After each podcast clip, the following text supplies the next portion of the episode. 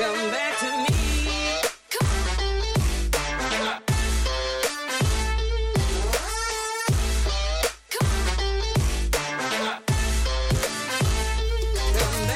Eh ben, bienvenue à toutes et à tous dans un nouvel épisode de Comptoir des marques. Je m'appelle Paul et je suis avec Devac aujourd'hui et on reçoit, on a le plaisir de recevoir Sébastien de Streetlab qui va euh, se présenter juste après. Mais juste avant, un petit récap sur nos actus. On a eu un mois de mars hyper chargé dans le projet Rock Radio. Vous retrouverez tous nos épisodes sur Spotify, sur Deezer, sur YouTube en audio, sur des Twitter Space, etc. Vous pouvez nous suivre évidemment sur les réseaux sociaux Radio France. Euh, et voilà. Et la newsletter Et la newsletter qui revient de plus belle, donc ça fait un mois que notre ami Normandie s'est mis en petite pause newsletter, c'était un peu compliqué ces derniers temps niveau, niveau taf pour lui évidemment parce que les marchés euh, là ça secoue, ça secoue beaucoup. Et donc du coup euh, là on va la reprendre, on va la remanier, elle sera un petit peu différente mais vous, vous continuerez à lire euh, Normandie comme d'habitude.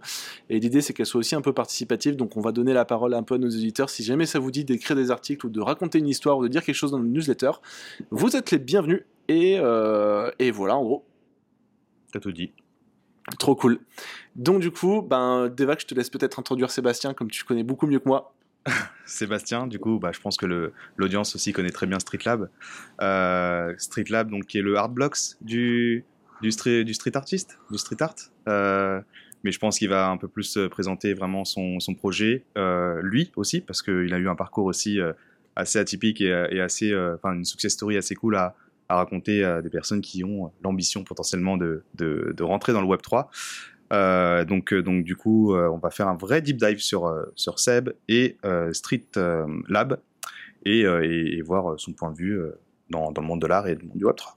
Donc, euh, Sébastien, à toi l'honneur. Bah, écoute, euh, salut à tous, merci beaucoup pour l'invitation. Euh, ravi de partager un petit bout de, de, de l'aventure Street Lab euh, avec vous aujourd'hui. Euh, et pour commencer par euh, m'introduire, donc Sébastien Rouby, euh, j'ai euh, 32 ans, je vis entre Paris et le sud-ouest de la France. J'ai Du- une- de, de quel côté du sud-ouest? Sur la côte basque. Ah d'accord. C'est un point vraiment que je connais pas du tout à titre perso. Moi, je suis sud-est Ouais. euh, et j'ai besoin vraiment de découvrir cet endroit. Ça fait très longtemps que je veux y aller. J'ai toujours pas fait la côte basque. Écoute, euh, dès que l'occasion se présente, n'hésite pas à me, à me passer un petit mot. euh, Je te ferai visiter avec grand plaisir. Et ben, avec grand plaisir. euh, à côté de, on est sur Anglette. D'accord. mi-temps et mi-temps sur Paris avec ma copine. Ok. Euh, ce qui permet de, de, de- d'avoir un peu un, un petit shoot de, de ville, euh, d'expo, euh, de dynamisme culturel sur Paris et un petit grand euh, bol d'air frais euh, sur la côte. euh, à mi-temps, c'est assez sympa comme rythme, c'est, plutôt cool. C'est ce que tu vis aussi, Paul, non? C'est ce que je vis aussi avec Nice et Paris. Ouais, on est effectivement entre les deux avec ma, avec ma femme. Donc ouais. Trop bien. Et, euh, et donc l'aventure Street Lab a commencé pour moi euh, euh, fin 2021 euh, avec euh, un projet en construction qui a mis euh, beaucoup de temps à, à se construire euh, dans l'ombre avant un premier drop qui a eu lieu en juin 2022. Euh, Ok. On est trois associés sur le projet. Euh, trois associés, euh, les deux autres sont temps plein sur Paris. Donc ça Mhm. permet de se voir pas mal. Et euh, on commence à faire grossir l'équipe euh, en euh, travaillant un petit peu avec des freelances de temps en temps, euh, beaucoup d'artistes évidemment, euh, et une volonté de, de- continuer à grossir les rangs là sur l'année 2023. Euh, pour résumer, euh, comme, comme introduisait Devac, on a l'ambition de créer une plateforme, et même au-delà d'une plateforme, un, écosystème Web3 dédié à la street culture. Le premier pilier de cet écosystème, ça a été la, et c'est toujours la plateforme streetlab.io, euh, qui existe et qui euh, est euh, résumée avec cette ambition qui est la nôtre de devenir le hard blocks de la street culture ou le hard blocks du street art pour commencer, puisque le Mhm. street art est le premier maillon artistique de la, de la street culture qu'on a décidé nous d'explorer et de représenter sur la plateforme. Et donc après un premier drop qui s'appelait la Street Lab Genesis, une collection qui joue le, co- le- le rôle de collector pass, passe de collectionneur sur, euh, euh, pour tout notre, tout, tout notre écosystème. Tu l'avais pas toi de vague justement? Non. Non. Ok. Euh, il va falloir remédier à ça, je vais m'en occuper. Il y en euh, avait combien Il y en avait combien des Genesis? 4444. Ok. Euh, donc là, on est en juin 2022. On devait dropper euh, mi-mai. Euh, le marché, euh, je sais pas si vous vous rappelez à l'époque. Ouais. Très bien, ouais. Euh, C'était pas ouf du tout. Euh, Ça commençait à devenir un peu pas ouf, ouais, effectivement. Ouais. En Ah fait, c'est quoi? C'est le drop Other Side de Yuga. Et après ce drop, c'était quoi? Fin avril, si je me trompe pas, ou fin mars, je sais plus. Et c'était juste début- après, début Oui. mai? Euh, ou avril. Ouais, c'était par là, quoi. C'était par là. Ouais, Et juste euh, après, tout s'est cassé la gueule vénère. ouais. quoi. Ouais. Ils ont pris les derniers morceaux de liquidité de l'époque. Exactement. Tout le, monde, tout le monde avait tout rassemblé, son, tous ses ETH pour ce truc-là, et tout le monde a perdu la moitié de sa thune en 3 secondes. C'était assez vénère, ouais. Et, euh, et donc, du coup, nous, on, on sonde un peu la commu, puisque ça faisait plusieurs mois qu'on construisait le projet et qu'on prévoyait Ouais. Tout ça. Ouais. On sonde un peu la commu et on prend la décision tous ensemble, euh, pour le coup, avec une extrême majorité de votes en faveur de reporter. Euh, Ah. donc, euh, Hmm. on met, on met Ok. 15 jours d'attente pour essayer de voir comment les choses se structurent un peu. Ah ouais. Et, euh, on drop euh, quelque chose comme le 2 juin 2022. D'accord. Euh, et là, donc 4444 pièces, euh, qu'on euh, sell out en 2h30, c'était assez ouf. Euh, C'est ouf. Donc on oh, bravo. phase, euh, première phase de la low list euh, qui pendant 2 heures, et après une demi-heure plus tard, on ouvre euh, au public, et là, c'est parti très très fort. Et donc ok, là, tu cool. penses que c'est parce que vous avez pu construire cette communauté déjà très euh, fidèle à vous pendant les quelques mois avant Ouais, je Ils pense vous ont que suivi ça- en fait? Ouais, ça a beaucoup joué. Le fait que, euh, en fait, on a pris un peu le, le- la- une façon de faire différente de ce qui se faisait à l'époque. On n'est pas arrivé juste avec un PowerPoint et un one-pager sur, euh, euh, qui, dit- qui, qui explique ce qu'on allait faire après le drop. On a commencé par faire des choses. Donc, on avait déjà une quinzaine d'artistes autour de nous. euh, on avait déjà des collections qui étaient prêtes à dropper euh, après la, la Genesis. On avait euh, le- la plateforme qui existait. On avait beaucoup d'assets qui étaient en place. Et, euh, et on a attendu d'avoir euh, d'être assez solide sur nos appuis pour faire le drop de notre passe de collectionneur pour pouvoir enchaîner tout de suite. Ce qui nous a permis, euh, courant juin, de faire notre premier drop avec One Truth, un duo de, de frangins euh, suisses. Euh, on a fait déjà notre première collection, donc là purement artistique, avec eux euh, aux alentours du 20, euh, 25 juin, quelque chose comme ça. Donc c'est allé assez vite. Et ça a permis, et on a réussi à, à expliquer tout ça et à montrer un peu le, la construction du projet pas à pas, brique par brique à, à la communauté, qui a du coup euh, ben, réussi à nous faire confiance beaucoup plus que si on avait droppé la Genesis et qu'on on s'était forcé de dropper la Genesis pour faire une espèce de levée de fonds. Mhm. Euh, et en- après, voir ce que tu vas en faire. Ouais, exactement. Je pense que ça a joué en notre faveur, ça. Mais du coup, ta roadmap a été. Enfin, j'ai compris que tu n'avais pas un, un one-pager qui expliquait ce que tu allais faire avec, mais du coup, comment tu, en même temps, tu donnes de la visibilité à tes collectionneurs sur ce qui va se passer ensuite? Euh, Tu es obligé de les appâter un petit peu, mais en même temps, tu es obligé de montrer que ben il y a du concret derrière? Ouais, je pense que ça, ça fait vraiment partie du jeu, euh, euh, puisque ben, certes, c'est des collectionneurs. Tu as un profil collectionneur pur qui était vraiment intéressé par euh, la mission qui consiste à ramener du street art dans le Web3. Ouais. On a parlé à beaucoup de collectionneurs euh, art et, et on a ramené des gens de l'art traditionnel vers le Web3 grâce à cette mission-là. Mais on avait aussi ben, des investisseurs qui investissent dans des projets à- potentiellement avec euh, un angle artistique comme c'est le cas pour nous et qui Mhm. eux avaient quand même besoin euh, d'avoir du concret en face, de savoir comment on voulait adresser ce marché-là, pourquoi on pensait que c'était pertinent d'avoir une spécialisation verticale sur un segment artistique euh, dans le Web 3. Enfin, qu'il y avait Oui. des questions un peu plus axées business et à cela il a fallu il a fallu leur répondre donc effectivement pour te répondre le- l'aspect roadmap et l'aspect genre euh, avoir un peu une, un chemin clair sur le projet et ce qui allait se passer derrière c'était important Ouais. Euh, mais euh, le- le- ce qui a changé par rapport à d'autres projets, c'est qu'on n'a pas, on n'a pas juste mis des mots sur un médium euh, en disant ce qu'on pensait qu'il allait falloir faire. On a vraiment été tester l'idée, et notamment en parlant à des street artistes, en allant voir des galeries, en allant voir des musées, en leur Mhm. expliquant ce qu'était notre vision des choses et notre mission, et d'essayer de voir si ça résonnait chez eux, et si oui ou non on arrivait à fédérer autour de cette mission. Ça a été le cas puisqu'on avait, euh, comme je te disais, une, une quinzaine d'artistes avant de dropper la première collection, le, le Collector Pass. Ouais. Et euh, on avait ben, des galeries qui nous soutenaient, on avait euh, des musées qui euh, voulaient rester en contact pour élaborer sur ce qu'on allait construire. Donc on sentait qu'en tout cas, côté monde artistique, on avait éveillé quelque chose d'assez intéressant.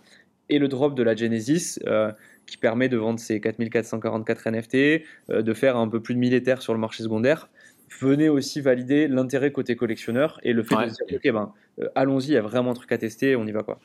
Ok. Et t'as as rencontré des difficultés à, à essayer de pénétrer justement l'art euh, Web 2, si je peux parler de, de Web 2, euh, parce que c'est souvent, on sent quand même dans dans d'autres milieux un peu cette friction de pouvoir rentrer, digitaliser certaines œuvres.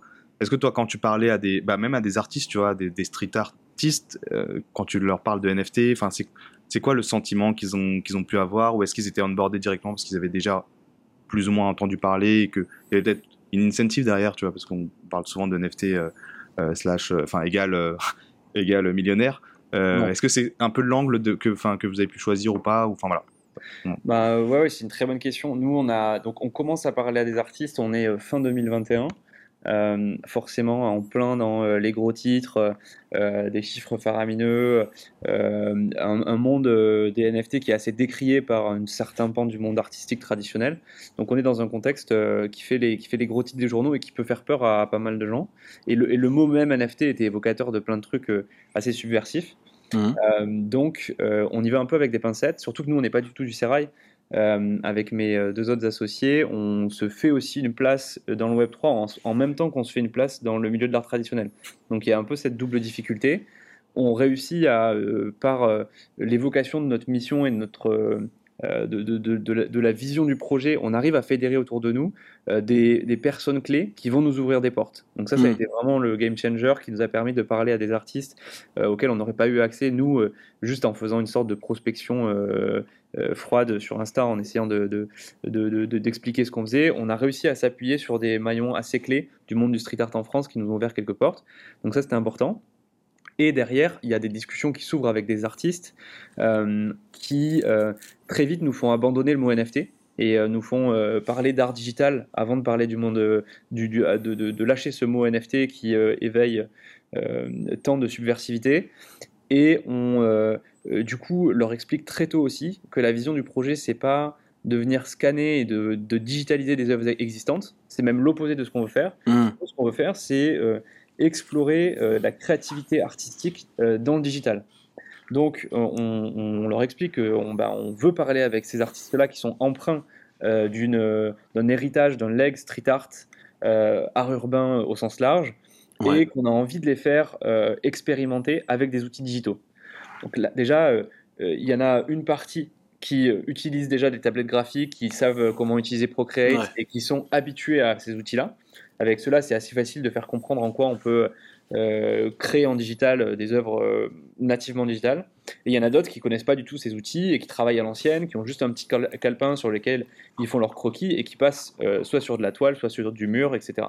Donc déjà, il y a un peu différentes un, un- un degré de sensibilité par rapport à- au projet qui est, qui est différent chez l'un chez l'autre.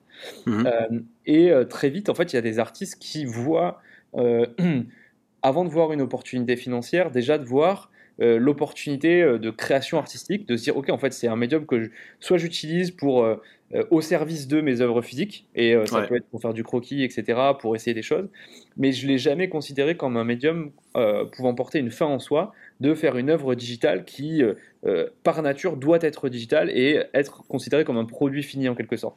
Hmm.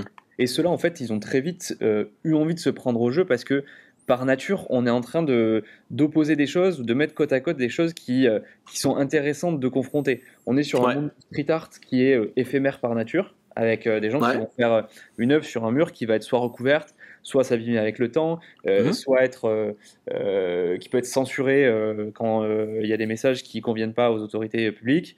Mhm. Et euh, à, à côté de ça, on leur parle du caractère euh, euh, inaltérable et, et, infini de la blockchain. Oui. déjà, ça, ça- ça pose déjà un, un premier point de, de, question Oui. par rapport à ce qu'ils font d'habitude.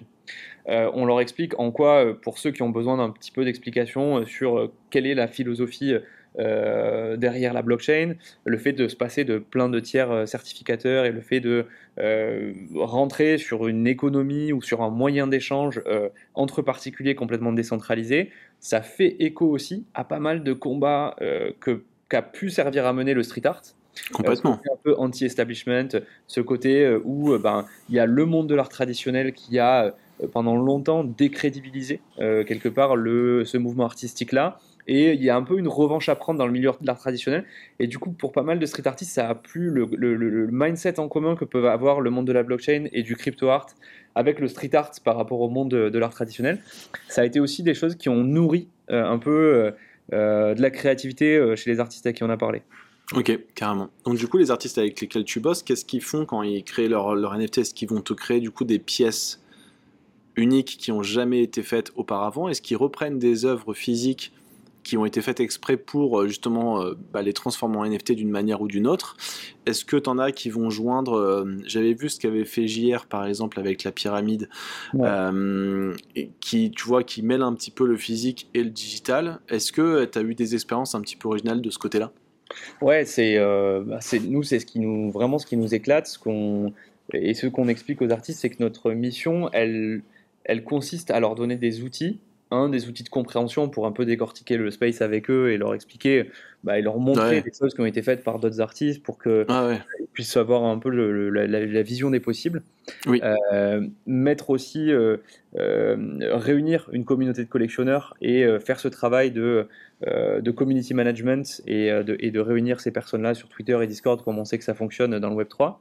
Et derrière, de laisser le recours à la création artistique pour les artistes.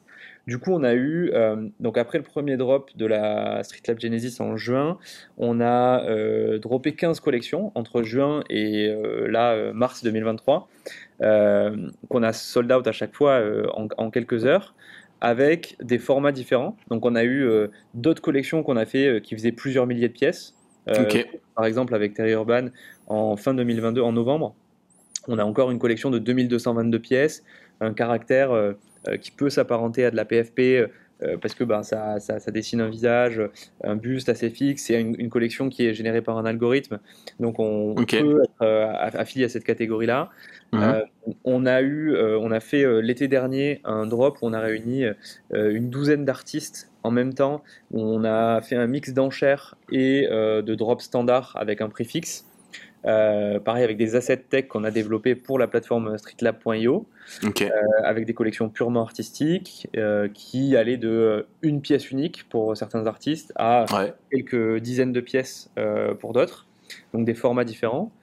Et on a aussi exploré des mécaniques alliant physique et digital qui ont été hyper intéressantes à creuser, notamment avec euh, Terry Urban, donc euh, un street artiste euh, américain, qui a fait cette collection Cooks avec nous en novembre dernier Ouais. où là, on a ben, profité de ce qui est possible de faire dans ce monde des NFT, où on a, on a droppé la collection de 2222 pièces.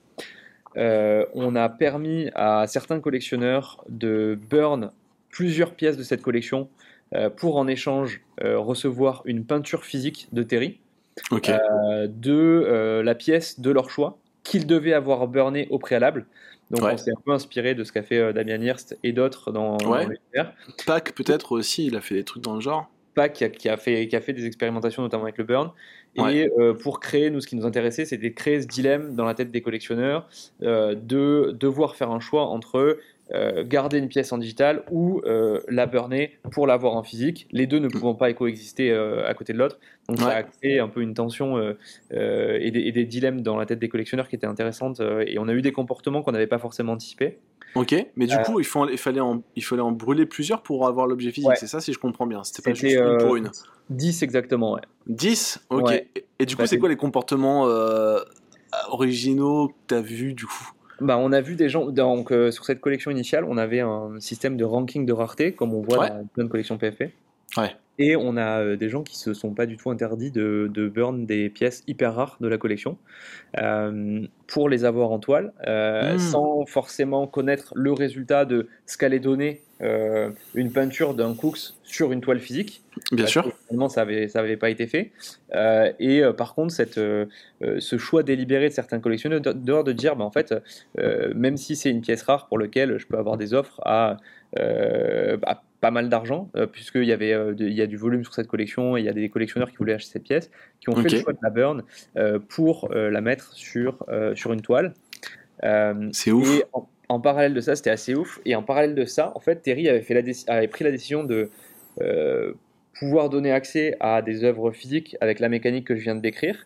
Et en parallèle de ça, il était aussi possible de burner 5 cooks, donc non pas 10 pour une peinture physique, mais 5 pour avoir un min pass de Terry euh, qui donne accès à un drop, euh, un airdrop, pardon, euh, Mhm. d'une- d'une œuvre digitale euh, chaque mois par Terry. Ok. Pendant combien de temps? Et ben, ad vitam, tant que, tant que Terry décide de continuer à être dans le space Ah et de- ouais? de, travailler avec nous, il n'y a pas de ouf. C'est ouf. Il y a pas de un date. truc comme ça. Trop marrant. Donc, euh, et donc là aussi, ça a créé, ben, euh, on s'est dit que les gens allaient euh, potentiellement racheter au floor, burner euh, que des pièces du floor euh, pour garder les plus rares. Et en fait, euh, certains ont burné des trucs extrêmement rares en gardant des moins rares euh, parce que esthétiquement ça leur plaisait beaucoup plus. Et euh, on a vu des choix euh, vraiment euh, drivés par euh, la, la- la valeur artistique intrinsèque plutôt que par le ranking de rareté que OpenSea te propose. Et Ouais, ouais. euh, des gens qui euh, faisaient plus confiance en leur choix et, euh, et l'attrait qu'ils avaient pour une pièce spécifique que Mhm. euh, une data qu'on leur sortait de dire bah ça c'est plus rare que ça donc c'est mieux quoi. Donc c'était assez cool. Euh, sur les 2222, t'as eu combien de, de burn in fine? Parce que Damien Hirst, quand il- apparemment, il disait qu'il était à peu près à 50-50. Ouais. Ben euh, exactement pareil. On a eu euh, plus Ah, de c'est 1000 drôle. pièces qui ont été burn. Mais du coup, si t'as 1000 pièces qui ont été burn, ça veut dire que t'as que 100 tableaux qui ont été faits par, euh, par Terry. Alors non, même pas, parce que l'offre euh, pour avoir la peinture physique, elle était limitée aux 12 premiers collectionneurs qui allaient franchir le cap de Ah burner ouais. les pouces. Ok. D'accord. Le reste, tout, tout le reste a été burn au profit des min pass que je décrivais Ouais, qui à un airdrop mensuel. D'accord, trop marrant. C'est super intéressant ça. Et du coup, il le faisait à la main après avoir euh, reçu la demande de OK, euh, celle-là, je la c'est encore en cours parce que c'est des pièces qui demandent beaucoup de temps à, à- Wow. à être faites. Donc là, il en a livré deux pour l'instant. Ouais. Euh, le rythme, c'est à peu près une par mois. Là, il va essayer de tenir ça. Euh, mais et les résultats sont assez ouf. Ouais. Ça fait quelle taille à peu près? Ça fait 90 par 90 quand même centimètres. Ok, pas mal. Ça rend plutôt pas mal. Ouais. Super marrant. Donc comme quoi au final on n'est pas justement là, euh, enfin on n'est pas que dans de l'art digital digital, mais simplement ça offre des mécaniques d'achat et de, de composition d'œuvres euh, par justement les utilisateurs qui est, euh, qui est assez euh, marrant quoi. C'est un modèle participatif et pas forcément juste euh, j'ai une œuvre digitale et voilà quoi. Et du Ouais. coup, toutes ces success stories, elles doivent aussi euh, résonner au sein d'autres artistes, street artistes. Et, et j'imagine que vous avez des demandes aussi maintenant euh, qui peuvent venir. Enfin, vous n'avez pas besoin d'aller euh, enfin, faire le commercial quoi, pour aller chercher ces artistes-là. Bah, c'est vrai que ça c'est ça, c'est assez cool. On a vu un peu une inversion de l'effort à fournir pour Ouais. aller Ah ouais? euh, côté de nouveaux artistes. Où au début Ok. on était personne et on avait euh, cette, euh, cette vision là qu'on essayait de- d'expliquer euh, à, à qui voulait l'entendre. Et maintenant, euh, depuis que on a passé euh, en gros le- le- un peu l'étape de confirmation, ça a été euh, l'été 2022 où on a réussi à sold out. euh, euh, ben, les, les 12 collections en même temps euh, sur un mois d'août où euh, c'était pas non plus la folie en termes de dynamisme de marché. Ouais. On a euh, euh, vraiment validé euh, l'intérêt de, de- de collectionneurs qui étaient autour de nous pour acheter des pièces avec aucune autre promesse que celle de faire euh, de l'art pour de l'art, de l'art digital pour de l'art digital, Mhm. euh, sans promettre euh, monts et merveilles, euh, monts et merveilles pardon, sur une, sur une roadmap euh, un peu floue. On, on- on a vraiment ramené des, des- des artistes pour faire de l'art digital et depuis, ben forcément, il y en a d'autres qui regardent un peu ce qu'on a fait et qui veulent prendre part au projet. Donc c'est hyper cool. Nous, on met beaucoup d'attention au rythme qu'on, au rythme d'orchestration dans les drops. On veut pas Ouais. inonder le marché. On veut pas non plus euh, considérer euh, la communauté Street Lab comme un pool de liquidité dans lequel on va puiser indéfiniment euh, pour vendre de l'art dans le seul Ouais. but de faire de l'argent. On pense que ce serait une très très mauvaise stratégie long terme. Donc le but du jeu c'est de réussir à rythmer les drops pour bah, qu'il y ait de l'actu, pour amener des choses sur le marché, ramener de la nouveauté, mais pas oublier aussi que ben, les collections qui ont été droppées, on a aussi un devoir, enfin on pense qu'on a ce devoir-là de faire connaître des collections qui existent déjà, qui sont sur le marché Oui. secondaire, Oui. avec pour objectif ben, que, euh, de les valoriser, euh, de ramener des nouveaux collectionneurs euh, sur ces collections-là et d'avoir un peu un effet d'entraînement positif où la notoriété de, de Street Lab se crée non pas sur des drops que sur des drops à venir, mais aussi sur des collections existantes. Oui. La revalorisation sur le marché secondaire de ces collections nous permettent d'avoir de plus en plus de drops euh, successful et euh, des super artistes qui continuent de, de nous rejoindre. Quoi. Ok. Comment ça se passe en ce moment? Donne-nous un petit peu les infos de ben. C'est vrai qu'on est en bear market depuis un petit moment. Ouais. Euh, comment tu sens le marché de l'art côté NFT et côté euh, street art? Peut-être que les deux sont un peu décorrélés, mais en gros, comment tu, ouais, comment tu sens les choses en ce moment et est-ce que euh, tu sens qu'il y a, un, il y a- il y a un arrêt un petit peu d'intérêt pour les NFT ou est-ce que c'est pas du tout le cas dans, dans le, côté, dans le côté artistique et, euh, et notamment, euh, notamment euh, street? Ben écoute, moi, je pense qu'il y a euh, indéniablement euh, moins de volume au global, euh, moins de gros titres. euh, Ouais, mais euh, je pense qu'il y a des signaux euh, forts qui sont envoyés par euh, euh, pas mal d'acteurs. euh, et euh, euh, c'est marrant, je regardais une étude euh, il n'y a pas du tout longtemps euh, qui a été faite euh, euh, par, euh, en collaboration entre Art Market de Art Price et Ouais. euh, Claire McAndrew qui a fait une, une étude euh, qui s'appelle The Art Market 2022 Oui. euh, pour Art Basel et qui euh, euh, généralement fait ça tous les ans et commissionne euh, des études euh, auprès de, auprès de collectionneurs, des questionnaires auprès de collectionneurs. Et en fait, il s'est aperçu d'un truc assez, euh, euh, assez fort, euh, puisque en gros, le, le coup d'arrêt euh, sur le marché NFT, on l'a positionné tout à l'heure en intro. euh, après Otherside, tout le monde s'est dit ok, on rentre en crypto winter. Après, il y a eu FTX et compagnie. On Ouais. sait que depuis euh, le milieu 2022, en gros, on considère que le marché, euh, il est en mode un peu mort. Mm. En fait, finalement, quand on regarde à l'intérieur de ce qu'on appelle le marché des NFT, euh, si on regarde le segment artistique, on s'aperçoit, et notamment avec l'étude euh, que je viens de citer, que les collectionneurs, ils ont euh, dépensé plus sur la deuxième moitié de 2022 que ce qu'ils avaient dépensé en 2021 ou en 2020 Ok. pour acheter du crypto art. Donc là, Ok. euh, on sort de la, des, des catégories euh, collectibles, euh, ouais, le gaming, etc. On regarde le segment crypto art purement artistique et on s'aperçoit que les gens qui collectionnent du crypto art, ben, en fait, ils dépensent non pas genre beaucoup moins qu'avant, mais un petit peu plus. Ok. Ça, c'est- Ça, c'est un signal côté collectionneur qui est assez important pour nous Oui. euh, et qu'on vérifie en fait euh, dans Street Lab et par rapport au drop qu'on fait, on voit Ouais. qu'il y a un niveau de réachat et des gens qui veulent collectionner pour collectionner qui sont vraiment présents sur ce marché-là. Ok. qu'il y a moins de il y a moins de flippers, il y a un peu moins d'investisseurs euh, fous, il y a peut-être un peu moins de degen, ou alors il y a des, il y a des degen avec un peu moins de liquidité, ouais. mais, mais il y a euh, en fait des, des- des passionnés euh, et des, des- vrais euh, des collectionneurs authentiques qui, euh, qui renforcent leur position et qui continuent d'acheter de l'art digital. Ok, donc toi tu peux continuer à prévoir ta roadmap avec tous les artistes que tu as prévus depuis, euh, depuis déjà un moment, j'imagine, et, euh, et dérouler sans aucune euh, pression, quoi, on va dire. Ouais, en fait, nous, vraiment, on, on fait quand même attention à ce qu'on regarde comme étant la liquidité disponible, et notamment par rapport à notre audience à nous et le marché qu'on arrive à adresser nous. Et comme je disais tout à l'heure, notre but, c'est de continuer à sell out un drop à chaque fois qu'on fait un drop. Et donc, on va pas, on, on, on, on- on sait qu'on n'est pas capable euh, de vendre euh, 10 drops de 10 000 pièces sur un mois. Donc, on le fait pas Mm. euh, parce que ça Mm. n'aurait pas de sens. Euh, donc, on est, on est attentif à ça. Néanmoins, on a vraiment l'impression que les signaux moyen-long terme sont les bons. Euh, celui que je viens de citer en est un. Quand on voit le nombre d'institutions euh, artistiques, euh, vraiment avec une assise mondiale, comme le Centre Pompidou qui vient créer sa collection NFT, qui est euh, encouragé par le ministre de la Culture euh, en France, quand on voit le MoMA qui se fait un fonds de 84 millions de dollars en ayant vendu du Picasso, euh, du Miro pour s'acheter des, des NFT, quand on voit que des galeries prestigieuses comme Pace, Petzel et d'autres qui commencent à faire rentrer des artistes, des crypto-artistes pour les exposer, en fait, c'est autant de, de micros, enfin, je dis micros, des, des vrais signaux qui montrent que le marché crypto est en train de se crédibiliser. Moi, je trouve que tu as, reste- deux mar- ouais, as un peu deux marchés. Tu as les NFT, euh, PFP, etc., qui ont été très à la mode, qui redescendent beaucoup, et tu as le marché Ouais. art qui est assez décorrélé au final, parce que c'est pas du tout le sujet, et les gens s'en foutent un peu, que ce soit un bear ou pas un bear. Euh, Mais j'ai l'impression qu'il y a vraiment deux marchés en ce moment. C'est assez. euh, C'est assez, c'est pas déconnant, Paul. Tu sais, l'année dernière, quand on, lançait, euh, quand on avait lancé Limit and Drink, toutes les semaines, on faisait, on traquait justement les top ventes, les, les volumes en fait, et on voyait Hmm. tout le temps Art Blocks dans le top, tu vois. Ouais, c'est vrai.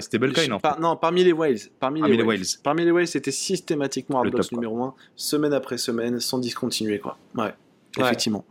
Et ça, je te parle de ça alors qu'il y a eu euh, le drop des Utes entre temps, le drop des, euh, des Valhalla, des Renga, des... il y a eu plein de trucs qui se sont passés entre temps, mais euh, rien à foutre, c'était toujours Hardblocks dans les premiers, effectivement.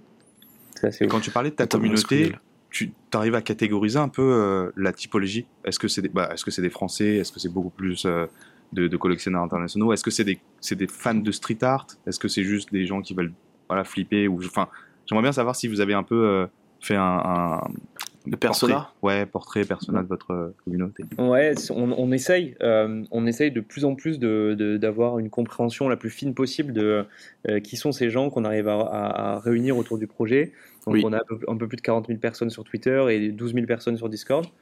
Euh, donc c'est un effort de tous les jours de nous d'être au plus proche de cette communauté-là et de la comprendre et, euh, et, et- et de co-construire avec eux le plus possible euh, pour ben, finalement écouter les directions que eux veulent donner au projet parce que Ouais. c'est comme ça qu'on a choisi de construire le projet depuis le début. Ouais. Euh, et ça nous, ça nous incite à, à savoir d'où ils sont. Donc on a, une, euh, on a un pôle Europe euh, qui est, genre, je pense, à égalité avec euh, les US Oh. et euh, un marché asiatique qui est en train de, de, de grossir. On a Mhm. notamment un modérateur euh, qui fait un, travail euh, euh, excellent, euh, qui vient de Taïwan et qui, euh, du coup, nous a euh, fait connecter avec pas mal de projets asiatiques et de communautés euh, euh, NFT euh, crypto art euh, asiatiques. Trop cool. Et, cool. et en fait, c'est des collectionneurs là-bas qui ont un peu cette appétence street art. Au Japon, le marché est énorme. En Chine, il y a un intérêt street art qui se développe aussi très vite. Donc, on, est, on essaye d'être présent là où il y a des, des- des signaux positifs pour nous. Euh, et après, j'ai l'impression que ce qui réunit le, les, les, les, les, les hardcore fans de la commu, euh, c'est quand même cette, euh, cette, euh, cette appétence de base au marché street art. Mm. C'est vraiment un segment artistique qui leur parlait déjà avant de découvrir Street Lab Ouais. et qui euh, ont identifié chez nous ben, le côté euh, réussir à être le fer de lance du street, lab, du street art dans le Web 3. Ça leur a plu et, et je trouve que c'est les membres les plus engagés, ceux qui croient vraiment Mm. Euh, euh, et qui étaient déjà passionnés de street art dans le monde de l'art traditionnel Ouais. euh, arrivent à nous soutenir avec une puissance et une force de conviction qui Mm. est euh, assez, assez dingue. Hmm, ok. Ouais. Est-ce que tu as des, t'as des billes à nous donner sur les, les projets à terme, les autres choses que tu rêverais de développer, des choses que vous aimeriez développer à terme, au-delà du coup de la plateforme et des drops que j'imagine vous avez prévus sur les mois à venir Mais est-ce qu'il y a d'autres idées en tête que vous, que vous développez? Ouais, alors on discute euh, avec beaucoup d'acteurs euh, du monde de, de, de, de l'art tradi qui euh, ont un peu ce, ce, ce prisme de, de, de mettre de l'art euh, accessible à tous et visible par tous. Ouais. Parce qu'on a cette mission en gros de faire rentrer le street art dans le Web 3 et on a aussi envie, dans l'autre sens, de ramener de l'art digital dans la rue et, Ouais. et- et dans le monde réel. Et donc, on, on discute avec des acteurs dont c'est le métier. On discute euh, euh, de plus en plus avec, euh, par exemple, des entreprises comme K36, avec euh, toute l'équipe que Vils, le street artiste portugais, a pu fédérer autour de lui, qui ont l'habitude de, de travailler dans l'espace public, pour réussir à trouver le bon angle et de savoir à quel moment nous, on, a- on allait réussir à se positionner là-dessus. pour ramener peut-être du street art digital ou des œuvres du monde du crypto art dans la rue, puisqu'on trouve que c'est une bonne euh, filiation par rapport à notre mission initiale et, euh, et, et que bah, ça nous fait marrer aussi de, de- de revenir, de remettre un pas euh, dans des activations, dans des activations des événements euh, qui ont une empreinte réelle, euh, je veux dire dans le monde physique. Euh, Il y a des occasions de le faire qui peuvent être euh, pour se rallier à des événements Web 3. Ouais. NFT Paris, nous on avait trop d'actu à gérer en, en parallèle, donc on n'a on a rien pu activer. Mm. Mais, Ouais. par exemple, on, on travaille, euh, euh, on est assez proche des organisateurs du euh, NFC à Lisbonne, de la Ouais. Fungible Conference. On va être speaker là-bas et Cool, on ouais. est euh, Trop bien. en, euh, en discussion pour euh, essayer de, de construire un événement qui euh, pourrait être lié à notre mission de, de ramener, euh, de ramener euh, l'art de rue dans le Web 3 et de ramener le Web 3 dans la rue. Euh, donc c'est un truc qui pourrait euh, être nouveau sur l'année 2023 pour nous. On Ça sera là. ressembler plutôt à. Ouais, on sera a priori, on, on sera sur place. Enfin, Regradio de toute façon est partenaire. Est-ce que tu penses que ça va ressembler plutôt à des écrans digitaux dans la rue, donc avoir une forme vraiment digitale, ou est-ce que ça va être, enfin, prendre ce qui existe en NFT et en fait réaliser l'œuvre physique, papier, mur, etc. dans la dans la rue? Qu'est-ce que tu préférerais, toi? En fait, on n'est pas forcé, on n'a pas tranché. Euh, Il y a aussi des, euh, des technos qu'on regarde de près euh, pour euh, tout ce qui est réalité augmentée Ah oui. qui permet euh, de créer Ah une ouais, j'ai une app sur ça. Ouais. Ah ouais. Euh, Ok. Je pense que s'appuyer sur euh, un environnement euh, réel existant et venir jouer avec ça pour euh, permettre une, une expérience artistique de réalité augmentée euh, avec du crypto art, euh, ça pourrait nous faire vraiment marrer. Euh, Ouais. On, est, euh, on est dans des phases d'idéation et de réflexion vraiment assez ouvertes. Donc on Ouais. j'ai pas le, on n'a pas le chemin euh, tout Parce à que fait. du coup, il te faut des lunettes, euh, il te faut des lunettes ou un casque de réalité virtuelle. Non, pour en fait, t'as pas spécialement besoin de ça. Moi, ce que j'avais vu, alors c'est un truc assez simple à mettre en place apparemment, c'est que t'as un, t'as un dessin sur un mur, par exemple, Tu Ouais. prends ton téléphone, tu scannes ce Ah oui, truc-là, tu- et en fait, sur ouais. ton téléphone, tu vas avoir peut-être des visuels, tu vas tu vas avoir des mouvements sur l'art qui est physique en fait. Donc c'est, Ouais. tu bridges Ouais, un peu, euh, cool. mais c'est hyper bien cool. fait. ouais. Mais il te faut, il te faut quand même le, truc de Ouais. Apple qui va sortir bientôt peut-être avec la réalité virtuelle pour vraiment être immer- immergé Oui. dans le bordel quoi. Ouais. Je, je sais pas d'ailleurs s'ils vont sortir apparemment, c'est toujours dans les plans mais ils sont plus trop sûrs. Enfin bref, c'est un autre sujet. Demander à Snap Euh, de hmm développer, demander à Snap de développer quelque chose. exactement. Il y a un contact intéressant. Est-ce que du coup t'as regardé ce que ce qu'a fait Beeple et tout Ouais. ça? Euh, Ouais. Ah, on, suit, on suit de près, on essaie de, de, de, de rester au contact euh, très fortement. C'est toujours, euh, on est toujours en train de chercher l'équilibre, de rester au contact de tout ce qui se fait, parce que ça va quand même mine de rien assez vite. Ouais. Il y a des, nouveaux, des, des- des- des nouveaux trucs assez dingues qui sortent toutes les journées et tous les jours, et, et continuer sur l'opérationnel Street Lab qui prend aussi beaucoup de temps et d'énergie. j'imagine. Ouais. Donc c'est toujours un jeu quotidien de, réussir à mettre de l'énergie au bon endroit pour, pour équilibrer, faire Bien sûr. avancer. Euh, mais ouais, on essaie de, on essaie de rester assez proche et, et, et c'est aussi, on a l'impression, en euh, ben, euh, multipliant les succès, le fait d'être de plus en plus visible, Ouais. qu'on arrive à se créer des opportunités aussi de rentrer en contact à la fois avec des gros, enfin des plus gros collectionneurs que ceux à qui on parlait au début, qui cherchent quand même à avoir un peu des preuves de crédibilité et de notoriété de notre part pour euh, Mmh, ouais. avec nous. Et pareil avec les artistes, il y a ce même jeu de se dire, Ouais. bah, on a une double mission. Un, de faire émerger des artistes euh, qui ont euh, besoin de visibilité et avec qui on est ravi euh, d'aider. C'est souvent des artistes qui sont hyper engagés et qui vont mettre une énergie folle à développer un projet, etc. Oui. Et en même temps, il faut aussi qu'on arrive à avoir des plus gros, déjà établis, qui font grossir la notoriété Street Lab et euh, qui vont servir les plus petits. Donc tout ça, tout ça c'est un espèce de jeu d'équilibre sans fin. Euh, et, euh, et on essaie de jouer sur ces deux tableaux quoi, à chaque fois. Ouais, on a tellement cet effet boule de neige aussi chez Regradio où tu vois, on est parti de quasiment rien il y a un an. Et euh, maintenant, on bosse avec Farok et on bosse avec Normandie, etc. Ah ouais, Ils reçoivent des gens comme Fred Montagnon, comme, euh, comme Artemore, euh, etc. Et genre, tu vois que l'effet boule de neige, il peut aller très très vite si tu fais du bon taf dans ce milieu-là. C'est ça qui est assez génial. je trouve ça ouf et je trouve euh, et je trouve je trouve ça euh, assez sain quelque part de réussir à euh, ben tu vois comme ce que tu viens de décrire euh, de prendre un sujet essayer d'être le meilleur ou au moins très bon dans ce que tu fais. Et Oui. que ça commence à payer et de réussir à voir de manière très directe que ça porte ses fruits. Et il y a des Ah ouais, de projets qui sont parce que tu vois on, comme tu dis là vous bossez avec Farok c'est quelqu'un qui est dans le top, je pense, 50 des personnes dans le Web3 aujourd'hui. Et euh, il n'y en a pas beaucoup, euh, des mecs aussi influents que lui. Et on a la chance, je pense, euh, en étant arrivé à l'heure où on est arrivé, nous, euh, dans le space, de réussir à discuter avec ces personnes-là. Ouais. Ouais, Donc, euh, le marché est un peu euh, atone en ce moment, mais euh, je, ce qu'on se dit nous, euh, et j'espère que c'est pas juste pour se convaincre qu'on est au bon endroit, mais ce qu'on se dit, c'est que réussir à poser ces fondations-là euh, dans les temps actuels, ça ne peut que être bénéfique quand ça va repartir pleine balle et que, et que surtout il y a une adoption de masse vis-à-vis du crypto art qui est nous notre Ouais, ouais. qu'on- ce qu'on a en ligne de mire parce qu'on Oui. y croit profondément. Oui. Euh, quand ça, ça va arriver, il faut être positionné au bon endroit. Quoi. Ouais, c'est pas le clairement. bear market, c'est le build market en fait. c'est le build market, ouais, c'est ça. Mais nous, on apprend énormément de toute manière sur comment construire un média, etc. Mais, euh, euh, mais voilà. Moi j'avais une question, Je voulais- je vais shifter Ouais, à je t'ai coupé la 360, euh, mais à vraiment 360. Une question qui est pas sexy, mais je pense que c'est très important, c'est parler des royalties. On a vu Ouais. là récemment Artblocks qui a Ah lancé ouais. sa propre marketplace pour renforcer les royalties, Grave. Creator, etc.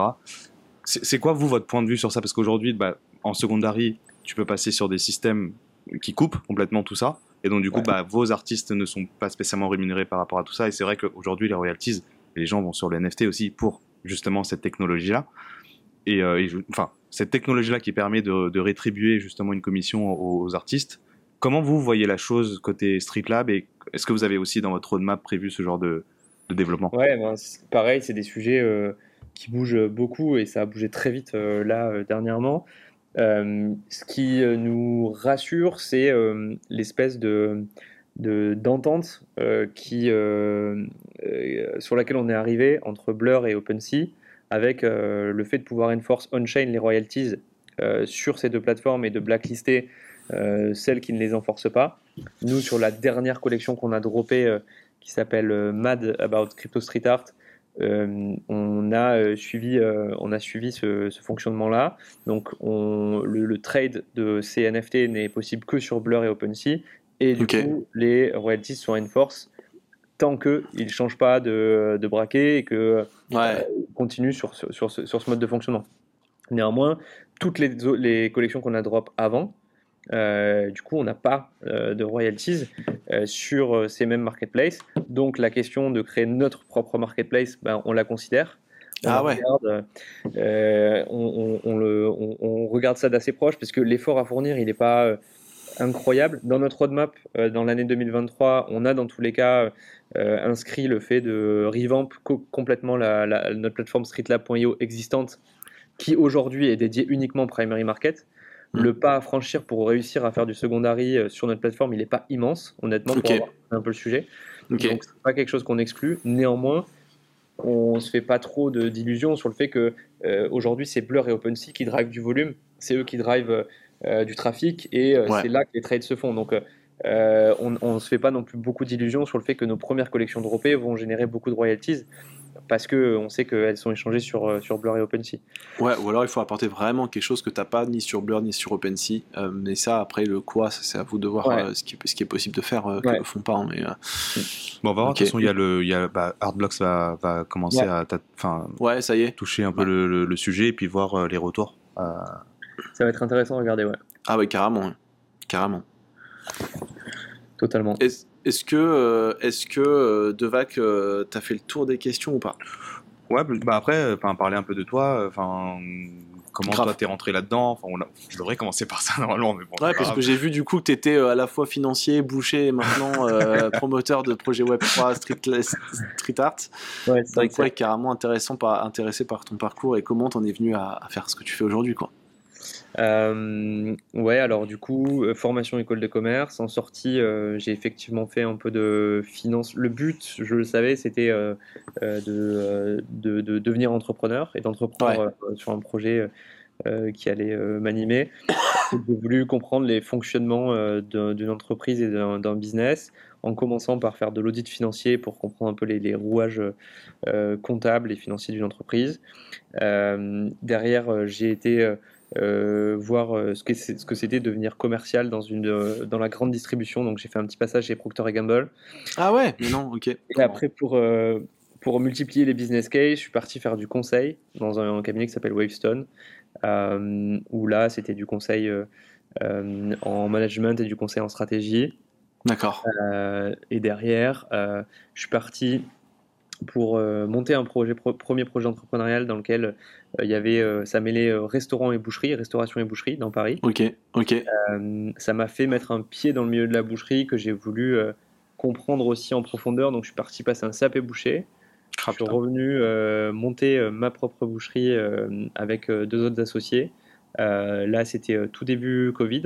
Donc on a opéré la boucherie Ah ouais. euh, en plein dans le Covid. T'arrives à timer le Ah, marché à chaque fois, hein, entre la boucherie, la marketplace. Remarque, je crois que les bouchers ont vachement bien marché pendant le Covid. Ouais, parce que les gens ont redécouvert un peu le- les bons produits.